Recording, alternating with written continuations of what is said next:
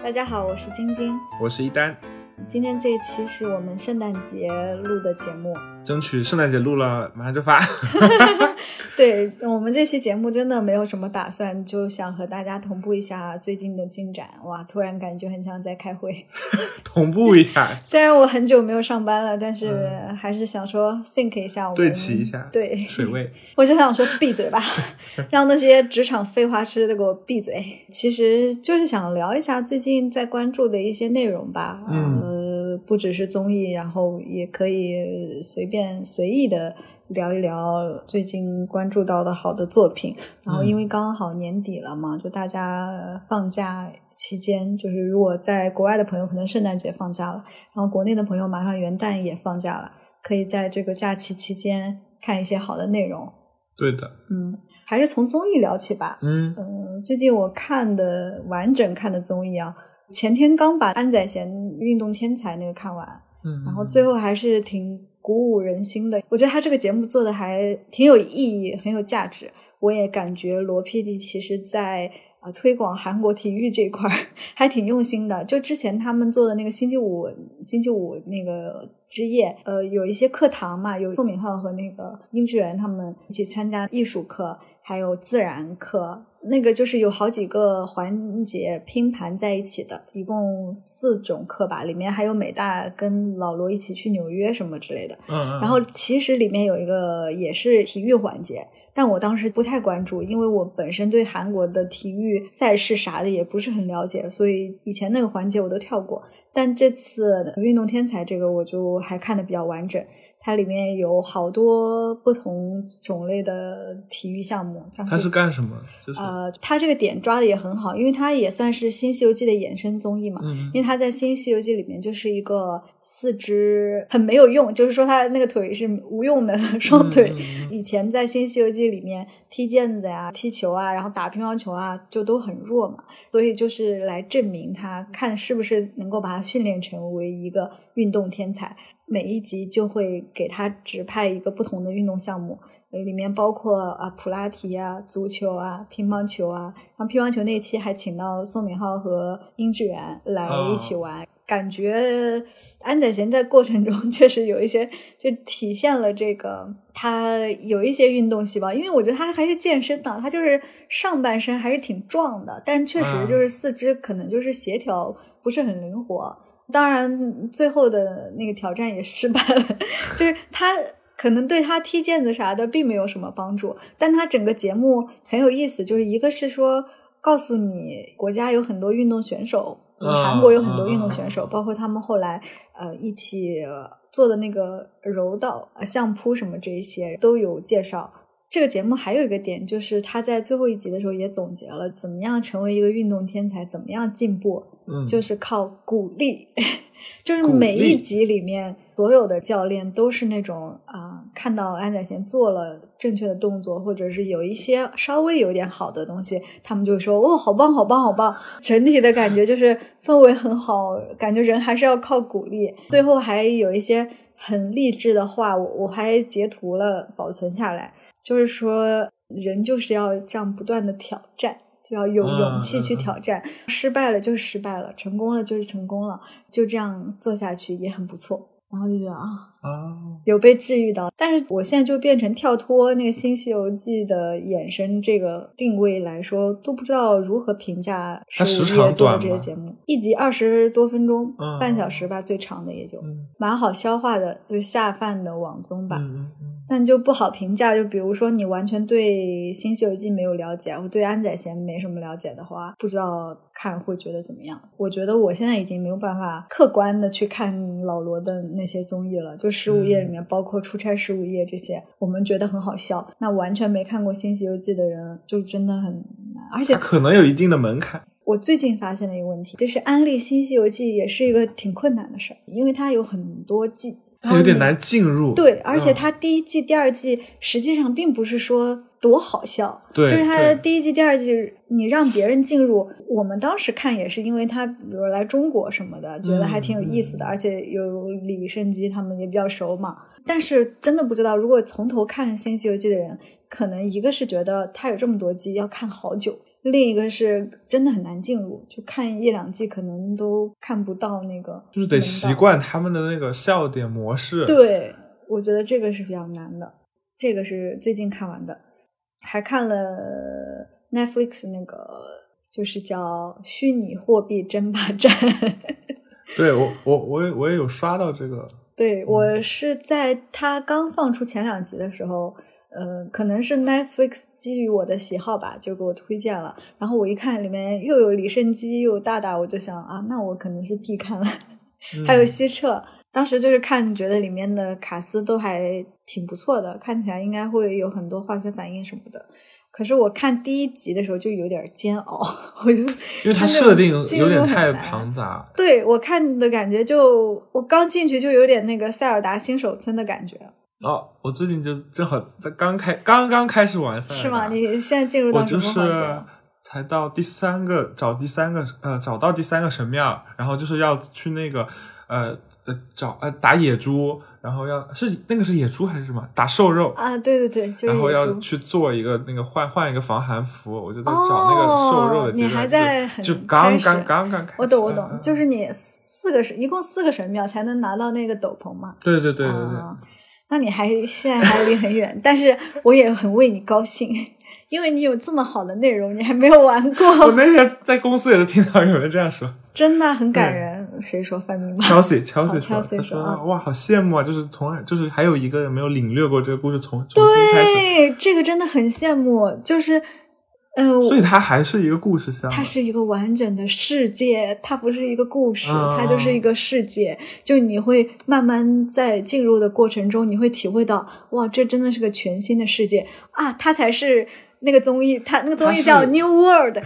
塞尔达才是 New World。这个世界有这么那个吗？很吸引人，而且它那个地图也很大，它是开放世界嘛，对吧？就是你探索到哪里都是你自己可以决定的。塞尔达和那个我刚，但是它还是有一条主线的呀。有啊，就是救公主啊，但是公主 并不怎么重要。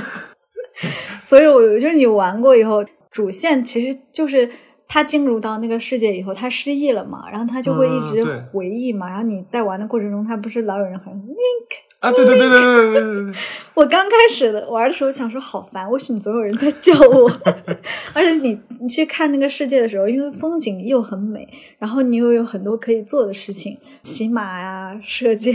它风景确实很美。对，你。但我就希望它画质再好点，是我是我要求太多了吗？这个是对 Switch 可能都是这样子这样的，因为它毕竟不是 PS。哦，原来是 没有说 Switch 不好的意思，但是 Switch 确实这点也是一直。呃，为大家诟病嘛。之前 PS 出来的时候，PS 五出来的时候，在说那个清晰度有多厉害、多厉害的时候，推特上就有人说那个呃，任天堂 be like I don't care。他真的有一点点。糊，对对对，你是在电视上玩吧？对对对，因为你可能电视比较大的话，它就会糊的比较明显。屏幕上就还，反正它因为是幺零八零 P，确实是现在已经很少有那个，一般都是那种二 K 四 K 了，很少有这种分辨率了。但是还是不妨碍它确实是很美了。那你现在玩的觉得乐趣是在哪儿？我就觉得很治愈，我是觉得很治愈啊。就你还没进入，你就觉得很治愈了，哇？那你。真的好羡慕，就你后面就会越来越惊喜。因为我我就是很慢的人，就是其实我还玩蛮久了，我玩三两三天了，我就还是在找第三个神庙，因为我就是会分神，我就一会儿我就就去这个地方玩了，去那个地方玩了。他可以去的地方太多了，但是你刚开始其实还是也没什么好玩，会有点沮丧，因为就是你的体力值啊和你的那个爱心。哎呀，我碰到那个守护者，你知道吗？啊，对，有一个眼睛的那个，我碰到他，我觉得 game over，game over。肯定啊，因为。你现在还不会盾反那些吧？那天就是范冰在那边教我们，教了一说不要听，我跟你说。然后他演示了五次，全都失败了。靠自己，范冰现在也不行了。希望范冰不要听到这个。就是我进入塞尔达，其实前两次都失败了。我是从第三次才开始真正进入到那个世界，就是靠自己，真的要靠自己，不要听别人跟你说，就是任何东西别人传达给你，其实都是基于他自己的理解。比如说，呃，说一定要会盾反啊，其实我觉得不一定。刚开始如果你不会，你就避开他就好了。那是啊，就是偷跑。对。但是呢，你还是要在这个过程中慢慢去学习。但塞尔达确实有一个做的不好的点，他那个新手村也有点复杂。就是说，你不遇到那个教你这个技能的神庙的话，你就很难自己学会这个。对，如果没有人跟我说，我真不知道。对，而且他新手村，你那个神庙什么在哪儿，你接下来要去哪儿，其实都不是那么明确。这是他上手也有点困难。第一次我记得爬上塔的时候，我就掉下来摔死了，我都不知道为啥，很容易就放弃了。然后第二次。就是因为范冰在教我 守护着那个盾法，我好不容易学个大概，我就觉得啊，我可能可以了。然后结果发现并不是那么回事，就你光会盾法也没啥用，还是要学会一些别的东西，而且你是要循序渐进，不能说上来就学好多技能，你还是一边探索一边学技能，感觉这是两条线。是自己在里面慢慢发现的，会比较有意思。对我第三次能够很快进入，就是因为。我在新手村的环节里，我找到了那个荔枝试炼，就是有一些神庙，它是专门练习你的那个打斗和这个盾反的技巧的，会教你那个临刻时间怎么用，就是在敌人攻击你的瞬间闪避的话，它就是完美闪避，就会触发那个突击的效果，然后就会打出特别漂亮的东西。哇，好棒啊！就是特别好，你就会很感谢，然后就会觉得哇，当你会了那个以后。你就发现世界又不一样了，但你一定要自己学会那个东西，你就不要让别人去教。当然，肯定也有人说去网上搜视频什么的。我觉得你慢慢去发现就好了。是，我觉得玩游戏就是自己发现，就会觉得自己好了不起，就是自己学，也是的。但是是别人教你的，然后你又觉得，哎，怎么学都学不会，又觉得自己笨。对我，我就很不喜欢去看那个攻略解神庙的那个谜的时候，我也不喜欢看攻略，因为我觉得塞尔达还有一个有魅力的地方，就是它那个神庙的解法都不是唯一的，就是你可以发明自己的方法。对，只要你能通过那个地方就可以了。哎，你现在有那个些什么磁力那些东西有这个有了，这个有了哦哦，炸弹也有，啊，挺好，挺好，挺好。对啊，那就很有用了，你就可以那些小猪都基本上炸弹就都可以解决哦。对，其实它刚开始都不需要你很强的战斗能力，就是有一些是你。根据地形的优势，比如说那个猪的部落在山下，你就投一个炸弹下去炸了，然后它就基本上就全死了。这种，哎，怎么聊了这么多游戏？没关系，然后就觉得塞尔达确实是一个新世界。然后那个综艺它刚上来的时候就是一片大陆，然后 Netflix 那个制作你知道上来几个航拍的那个场景，你知道就是它一个海岛特别美，每个地方它就会给你标识在那个地图上，然后它会有那个像游戏互动一样的那种界面。面啥的，还会有一些特效，但是我看第一集其实就挺没有耐心的，就跟在塞尔达一样，我不知道他要干嘛。所以你看这个的感觉是你在玩一个游戏，还是说你在旁观一场电脑？感觉是电子游戏旁观吧，因为我没有参与感啊。然后整个设定我也是知道的，就是要在里面赚钱，然后最后六天完了之后可以呃把那个钱兑换成韩元，就是真正的赚钱那种。啊，然后我现在还没完全看完。我是看第一集就觉得很累，就不知道重点，然后节奏又比较慢。到第一集末尾的时候，就突然觉得好像有点懂那个意思啊，好像觉得变好看了。第二集我就也看了，然后后来我听那个展开讲讲，那个 王老师他也说他看不下去。因为你明知道他们是演的，然后你还得去接受他们的设定，是这个意思吗？嗯，不太像，就还是整体节奏的感觉。就是你看第一集，你以为它是一个很创新的游戏，或者是互动，有一点那种 metaverse，现在很哇很流行的这个概念嘛。它里面也会用到一些很 fancy 的那种特效效果，就是。在你面前突然出现一个东西什么的，但你就知道他肯定是演的，因为不可能 在你前面出现一个东西嘛。还有什么陨石啥的，我就觉得这些东西，他又不能完全像那种黑镜啥的那种完全做到是虚假的。但因为它又是真实结合那个，你又你就明知道那个效果是假的，你就觉得那个效果其实没有多大意义，就只觉得很烧钱啊。我懂。到后面就是游戏环节，你还是觉得它整体还是跟那个 Running Man 或者是五挑，就是它是有一个故事概念在里面，然后你要完成一些任务啊，彼此要赢得更多钱，或者是说也可以用一些道具啊什么的，就很像那些普通的那种故事性的综艺了，就没有什么。最后很目标是赢钱。嗯，但我当时看的感觉就是觉得李胜基真的很聪明，在李胜基之后，《新西游记》真的是到现在没有一个大脑 没有脑力担当。嗯，我记得好像之前说老罗本来想让安宰贤做脑力担当，结果也失败。后来圭贤也不行，圭贤最后就 变成了那个伤感歌手。呃，所以这个综艺其实我也没看完，我现在看到第四集，嗯，确实有一些节奏慢，但也没有那么不好看。就是我觉得如果你喜欢那个李胜基、西澈、凯、大大，就是他们之间的互动，我觉得还蛮好玩的。就是他是搞笑的。嗯，其实蛮好笑的。嗯，那个娜莱姐也很搞笑，中间有一集就是他们要等什么陨石，然后又晚上要熬夜什么的，然后娜莱姐就睡过去了，睡到第二天早上，睡到第二天早上，就它效果也很足，虽然他睡了一晚上，但第二天 Gagman 就韩国的人做效果还做的。很专业，就他醒来以后，发现门口就堆了好多那种恐吓信，就是他们的恐吓信，就像我们小时候 QQ 空间传的那种一样，就是什么看到这封信，你要传给下一个人，对，否则的话就会怎样怎样。所有另外五个人都把信放在他家门口，因为他在睡觉。然后他醒来就连看了五封那个信，当时就是妆也没化，头发也没梳，嗯然后他就在喝水，然后喝着喝，然后他就把那水倒到自己头上，效果真的是。反正很卖力，然后笑也能笑得出来吧，但确实也是有一些节奏慢。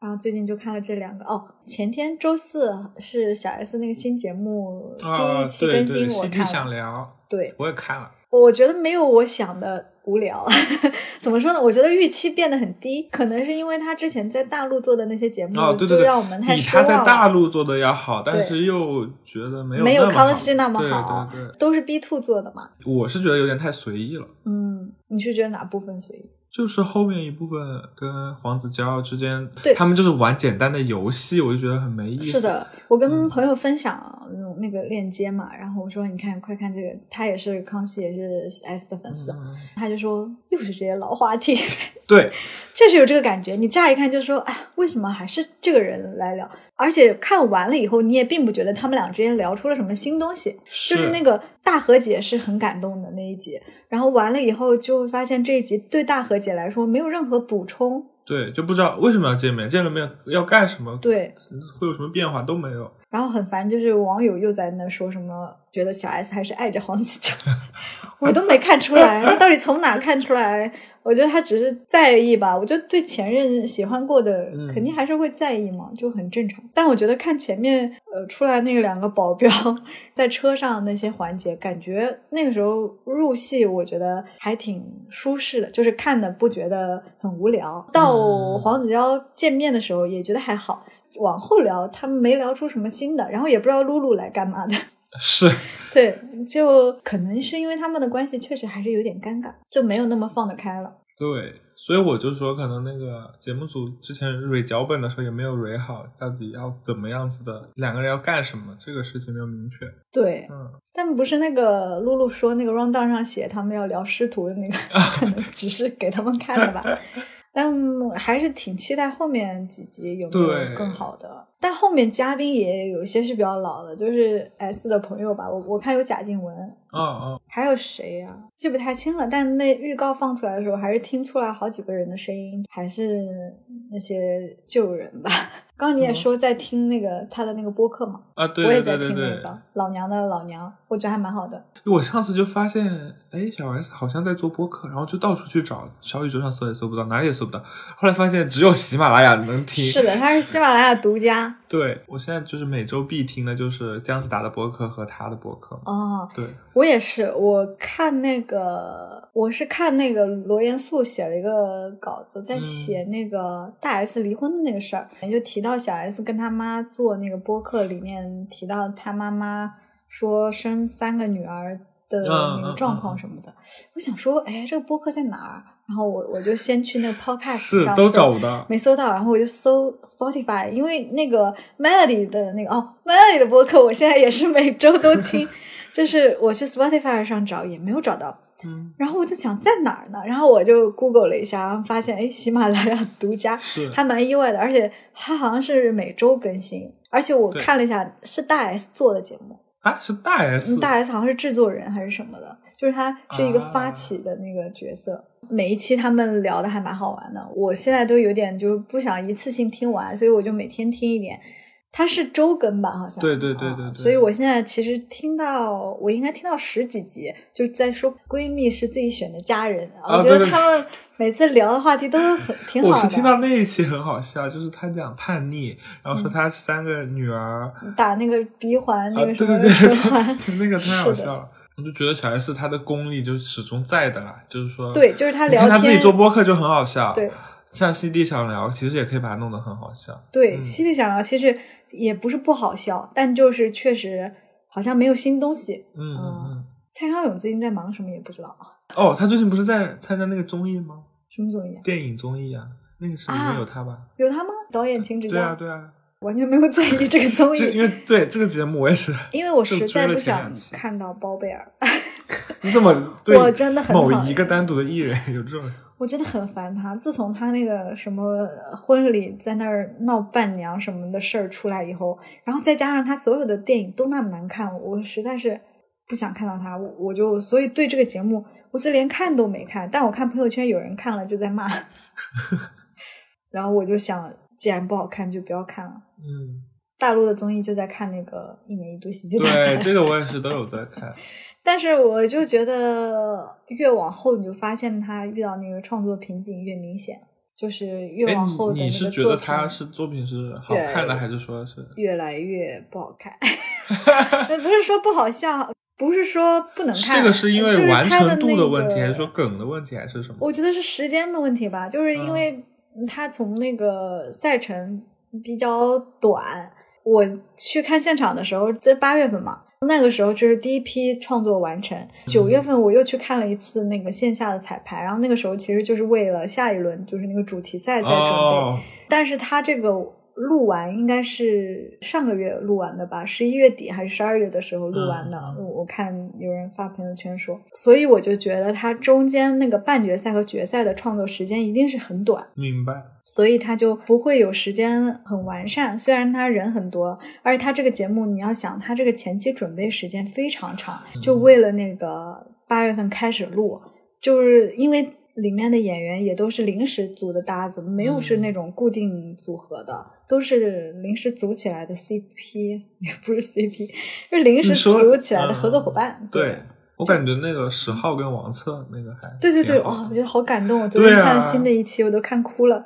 你感觉他们那个是水平在线，好像、嗯他们两个所有的本子都是他们俩自己写的，嗯就没有其他编剧帮忙。是对，因为有一些表演比较好的啊、可能因为我看有一些编剧是单立人那边的嘛，你像嗯六兽也编了好多本子，嗯就蒋龙他们有很多嗯剧都是六兽编的，还有那个土豆吕岩的创作能力好像也还不错，土豆也是可以自己写的。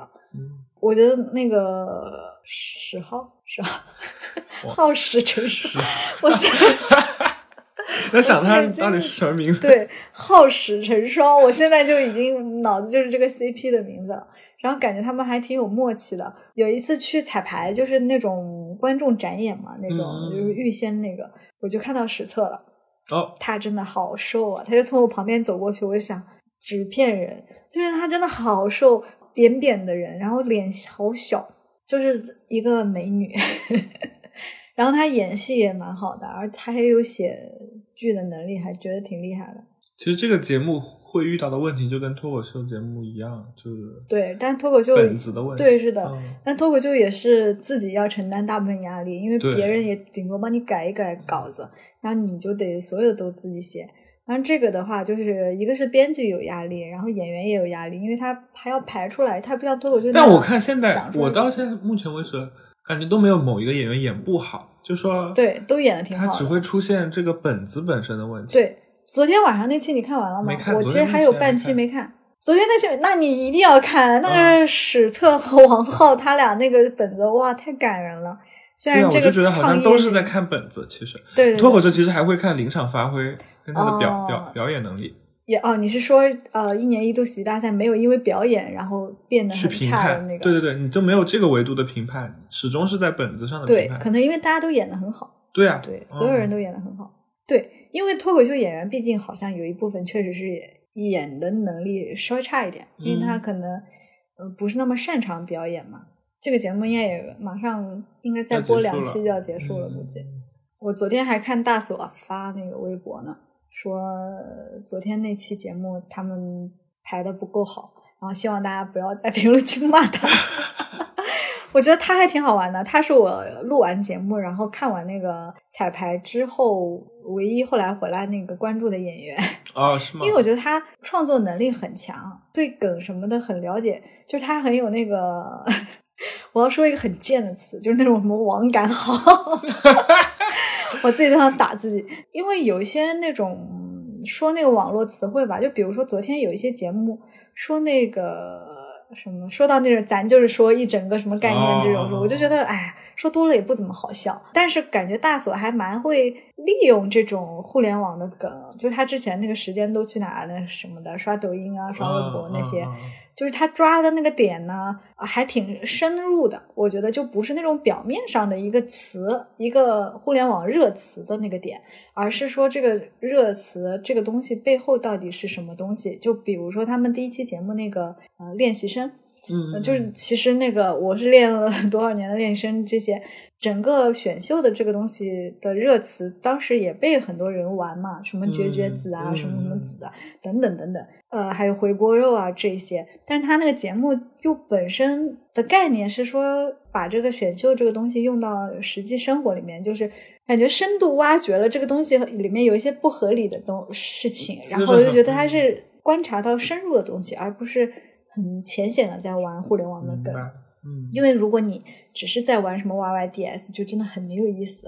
然后过几年看反而会觉得很傻，就会变成这样。春晚，春晚就是应用那些互联网的梗，然后大家就很讨厌。就是他的节目还是起到一定讽刺作用的吧？对对，我觉得还是的。包括后面那个什么减肥教什么的，嗯嗯，还挺好笑的。但我当时看线下，嗯，因为。所有的轮次都看完了，然后刚好看到了那个父亲葬礼的那个线下彩排，我都笑死了。我当时看的时候，我就想说啊，这个节目真的太绝了。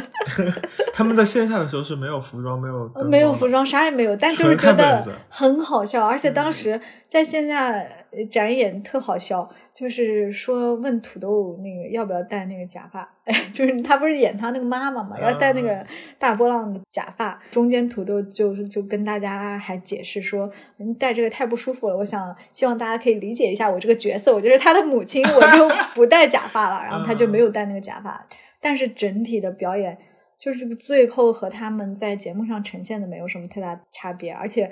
因为在线下他没有那种土星那么大的东西，他就是有一个人就是转着上来了，然后但你还是可以理解他太好笑了。我我觉得那一天下午除了看到父亲葬礼以外，我还看到那个最后一刻，就是那个蒋龙他演那个在那个密室演的那个，我也好感动。这两个，因为他当时观众要给打分嘛，我这两个我都给了五分满分，嗯，然后其他的就没有那么高的分。最后上线的时候，也确实觉得观众确实也喜欢这两个作品嘛。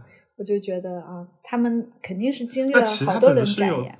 调整的吗？就说跟你在线下看的有调整，很多调整。就是线上看也觉得不怎么好看，那个拖延症那个，星期一、星期二、星期三、星期四，然后有一群人。对对对，当天演的时候，他们本还没写完，就确实 是一个拖延症，看就不知道在干干嘛。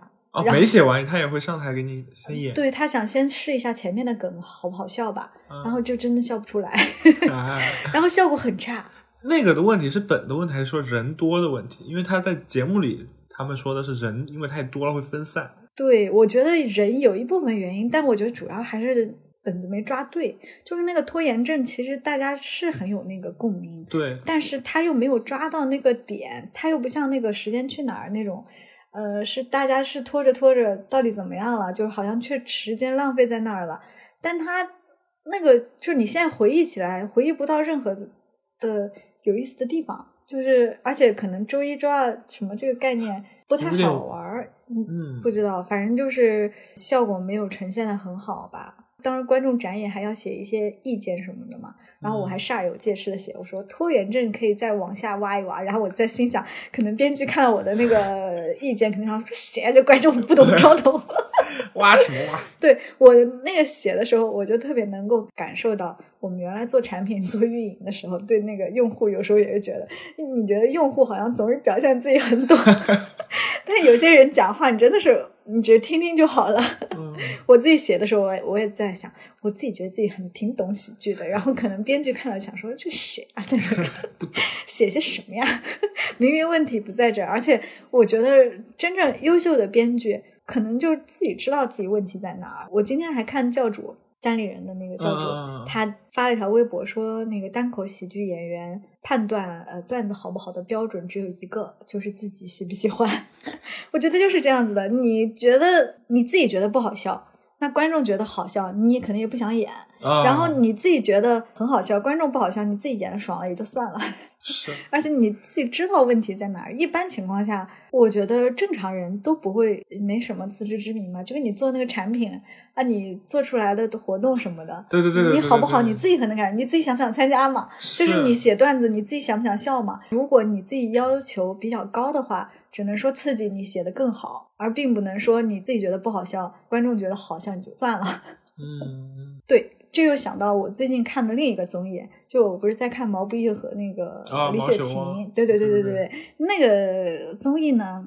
说不上很好看，但是你也觉得挺有意思的，可以看。他给我的感觉就是他有点想做类似康熙的那种，因为他不是按季播的，他就是这样一直做下去啊。对对对，让他有一种那个陪伴的感觉。然后我反倒是有一集阿雅去做客，呃，我觉得我喜欢那一集的那个番外胜过正片主节目本身。对，在番外里面，李雪琴和毛不易就谈到那个创作困难还是什么的，李雪琴就说。他在参加脱口秀大会的阶段，就是对自己要求特别严格，就是他的段子，只要身边有一个人觉得不好笑，他就不要了，所以他才那么好笑。我我觉得他就是对自己要求特别高。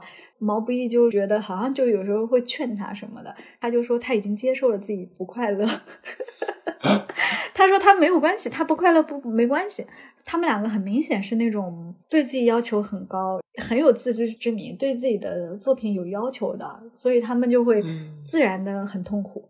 我觉得特别能共鸣他那个状态，就是有时候你比如说想要写东西了、拍视频了，或者想要写段子了，然后你发现啊，别人已经写成那样了，我 我写的是啥？但是有不肯将就，对，但有的人他可能就觉得没关系。我觉得这个东西。创作就是要在你能做到的事情和你想做到的那个中间找一个中间的值，就是你要去够一够那个你够不到的标准，嗯，但是你又不能安于自己现在的那个现状。说的好有道理，好道理，好深度。你没有这个感觉吗？你说你平时有这个感觉啊？就是这样的，你拍一些视频啊，做活动啊，也是这样子的。你想做的更好，但是你可能现阶段只能做到这样。那我们承认自己现在只能做到这样，但是你还是得追求进步吧。嗯，但是追求进步本身就可能就是一件比较痛苦的事情。但是他成功了的话，就会觉得很开心吧。我我觉得虽然那个毛不易和李雪琴在节目里面有时候表现的比较痛苦，但是他们真的歌写出来的时候啊，然后作品弄出来的时候，应该还是挺高兴的。所以他们是在那个节目里是一起住，还是说什么？对他们就是。呃，是腾讯做的节目嘛？然后他们就是在北京，感觉是个京郊，租了一个房子吧，就那种民宿一样，还是说一个月去个住几天？对，然后邀请朋友去。现在邀请的也是一些认识的朋友，比较熟的朋友吧。嗯，其他好像没看什么嘞。你看什么了？我最近就是在看那个。街头少女战士，就上上次不是在说街头女战士吗？然后他们就是紧接着这个热度做了另一档节目，嗯，然后是原来的那个八个舞团的领队过来当八个团队的导师，整个节目就是高中生舞团的选秀，嗯，相当于每个领队会可以自己跟两个高中生舞团结盟，然后其实本质上还是八个舞团在比拼，只不过现在变成他们底下的。高中生舞团去比拼，对，那人是不一样了，就变成高中生了。对对对，主角是高中生在比了，就反正就是说他们很好的接住了这个热度。哦，因为确实在韩国这个这个节目爆了嘛，就所有人都知道他们舞蹈这少女战士，对对对还挺会的。Mnet 就是他们就是会做那种很针针锋相对的剪辑啊什么的，嗯但是做高中生节目的时候就会觉得很有点温情，哦，就会就是还是我看女孩的，第二，我现在看现在是看到第四集看完了嘛，嗯还在等新的。嗯然后我看第二季、第三集的时候我都哭了，你知道吧？又哭了。你看街头女战士的时候也哭街头了，吗？女战士没哭，哦我街头女战士我有说我哭吗？我忘了。我好像没哭，我看街头少女战士哭了，哦。就是因为它里面每个人都很热血，然后他们都哦。真的是因为舞蹈这个事儿就在比，都很做自己，就是哦。高中生那个、他们之间比赛就是比赛，但是又又还是很有人情味儿，还有友谊这部分的展示出来，嗯我就很感动。很温情对，再加上其实有点像老一辈在看新一辈哦。这种、这种角度，哦它其实还是有蛮多看点的，明日之子，有一点吧。所以你就觉得，哎，其实高中生这个，因为之前还有那个高等 rapper 之类的，其哦实高中生的市场还是就是这一群人的群像还挺好展现的。国内是不是没办法做这国内其实生综艺啊？十八岁以下不能参加节目嘛，对，就就是《明日之子》这个切口，它是聚就是焦比较刚青少呃十八岁对大学生他可能是这种哦对，这种还是其实蛮青春的，但这种看着真的是会觉得自己老了。确实是，而且但你就觉得他们怎么那么成熟？他们现在十八岁以下的小孩就是是的，咱们那时候十八岁，我我感觉我十八岁的时候好像啥也不懂，也没啥也不懂，就是说很懵懂，就没有没有那种很成熟的感觉。就是那个时候我我那时候十八岁，感觉就是高中的时候就看那个萌芽什么的，对于那个 大学的那个想象都是特别的特别小时代，也不是小时代，就是对，就是特别的那种。确实啥也不知道，觉得会很只有很成熟的生活，然后那时候看电视都是那种对都市生活的幻想，可能因为小在不是那种很北京、上海这种大城市生长吧，就小时候就会觉得啊，以后上学了，然后工作了，在大城市故事可能会不一样啊什么的，然后后来发现哦，也没什么不一样，就人家小说里的那种什么惊心动魄，咱也不想有，就平平淡淡才是真的感觉。嗯。哦，你说要看那个节目哭嘛？我最近就不敢看很煽情的综艺，因为我哦看那个《奇遇》出来新的一季了，是那个欧阳娜娜做的。嗯然后里面有一期我看了他们送快递的那一期，但是有一期是那个什么宠物殡葬师，我就不敢看。我一看我就知道他是要让我哭，对，但我我现在的心态就会很尴尬。本来我还想说要不要做一期节目，就关于这种节目煽情的东西。嗯到底怎么样做是自然的？就我觉得不是说这个宠物殡葬师他不值得做节目，我知道他肯定也值得被记录，嗯但是我在看之前我就觉得他肯定是要流泪，我就有很大的情绪压力，包括那个忘不了餐厅这种，啊，对对对对对，我真的很不敢看对对对对就是我觉得看了肯定会哭，但我到底需不需要这样子的情绪呢？我不知道它这个价值呢，当然肯定是要记录这些东西，比不记录要好嘛。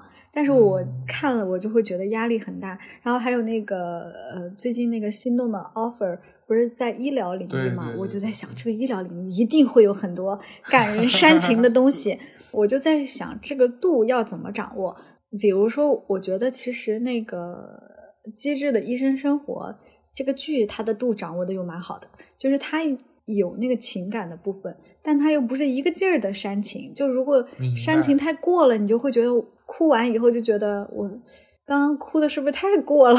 就觉得可以感动，但有时候就没必要太过。就我也是在探讨这个问题，并不是说它不对，就是我在想这个中间到底应该怎么处理。我觉得那个度还是温情比较好，就是不要再往前走的太过了。确实感觉很难把握这个嗯，尤其是综艺哈，大家就觉得本来是要快乐，电视剧哈、影视剧我觉得可能还好一点，但综艺我本来想要好笑的过去，但是你也很难说，比如说综艺你想去讨论一些严肃的议题，你想要去探讨一些深入的东西，怎么说？就还是说不要刻意煽情吧。就比如说《再见爱人》那种，其实它也挺感人的，但它也不是在煽情。就我感觉我们在看的时候，还是能感受到创作者的那个意图。就如果他真的是让你哭，他有很多那种手法就很讨厌。比如说一些镜头的运用啊，就是我们从制作角度去看，他就是想要戳你那个点，那他在这个东西就就像反复播一样，就很讨厌。但如果他是很自然的在讲述这个事情，呃，我觉得也挺好的。就只是说我可能自己不想太有情绪压力的时候，可能就不会主动选择去看。就是他讲故事的那个切入点和他叙事的。方式就有很多种嘛，如果他是比较克制的，或者是娓娓道来的，你可能会比较容易接受。对对对，嗯，所以我最近就又在重新开始看《康熙》，人吃饭的时候，我也会在看。对，说到这个，其实就最近有一些那个热门的那个新闻嘛，就王力宏那些新闻，发现有了这些新闻之后，就是综艺还是提供了很多这个。考古的对一些素材，它很像那种新闻记录一样了。现在变得，看很多公众号在整理一些历史信息的时候，他就会把综艺的一些资料挖出来。就王力宏接受那个什么鲁豫采访啊，在上康熙的时候说了些什么，可以看到他那个状态，他就像是一个影视史料一样。是 艺人的综艺史，还是有一定的价值。对，因为综艺毕竟他那个人相对来说，他不是一个，它是一个流行文化虚假的东西。对对对，它也是，它是个真实的记录吧。就是它虽然会过时，但是它就会记录当时的那个，就是当时的场景啊、人呐，就是当时的一个环境都会被反反映出来。对对对，我我感觉它有点类似那种新闻吧，但又不是那种新闻的感觉，可能。就不是那么正式的报纸啊这种新闻，但是它因为记录了人的动态，它还是可以反映一方面的东西的，所以还是可以拿出来做一些证明的。好像差不多了，没什么其他。圣诞有什么适合看的综艺吗？好像没什么，没什么特别的。圣诞也没有什么圣诞特辑哈，想不出是。对，好像要真的，我们本来其实说这期 EP 要不要那个聊聊圣诞特辑。还是说聊聊那跨年什么的，嗯嗯。但像如果不是一下就想到的话，感觉非得做也没什么太大必要。对。所以我们就想说闲聊一下看看吧。好了，那这期差不多就这样了。嗯嗯，你除了塞尔达还在玩别的游戏吗？动森玩了吗？动森，我觉得我那个实在比别人差太远了。我是觉得我差太远。其实没关系，因为大家都停滞了，所以我可以搞干超市。是的，因为很多人都中途又放弃了。我最近又重新想说把岛建完再说吧，不要放弃。我就是前阵子把奥德赛玩完了。哦，奥德赛挺好。那你是把那所有的月亮都收集了吗？那怎么可能？我不可能全。我猜你也不是那种人。因为有的不可能收集得到。怎么不可能？有的它。比如说，那你开启那个什么要颠一百下，我真的颠不了。那那你开启那个什么月之背面了吗？开启了呀。哦，这种嗯，厉害呢。我最近都没玩什么游戏，好像我又把动森拿出来玩了。然后之前那朋友借给我的那个 GTA 四，我到现在都没有 好好的玩玩。我得赶紧的，趁我没有工作，好好把游戏玩一玩。你是不是年前还不会开始工作？很有可能就年后开始工作吧。啊。唉，到时候又是个打脸的故事，可能。就是现在，我觉得心态变得很平稳，就是还是做以前做的事，是吧？对。经过了这半年，我就觉得前几个月觉得很焦虑，要做什么，要做什么，要不要转行，要不要干嘛？然后最后几个月就觉得啊，放弃了，就觉得好吧，呃，我现在觉得躺着也不是一件太差的事情，就是那种放任自己。哎，嗯，就觉得也没什么不好，业余时间做做内容吧。可以啊，把这个播客好好搞一搞，好不好？我们来年行啊，行啊，我看你这个行啊有点敷衍啊，有没有决心啊？真的，我们至少把这个更新频率，可呃，这个我觉得是可以。对，然后就是，就每次聊聊也挺开心的。是的，我觉得也不要给自己太大压力吧，就好像每次一定要聊点什么内容来，反而就不一定。主要是咱看那么多东西，然后也没人聊的话，咱们也很憋。对对，而且我们也没必要为了一些理论知识太精了，嗯，对吧？然后我们最近哎有在计划一个专题节目，先把这个话放出去。